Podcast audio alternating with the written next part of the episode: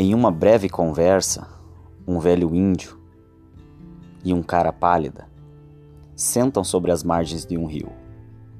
O velho índio lhe diz: Homem, dentro de mim habitam dois lobos, sendo um do bem e o outro do mal. Eles vivem em guerra constantemente. Então o homem lhe pergunta: E quem sempre vence? Com sabedoria e com toda calmaria, o velho índio lhe responde: Vence aquele que eu alimentar.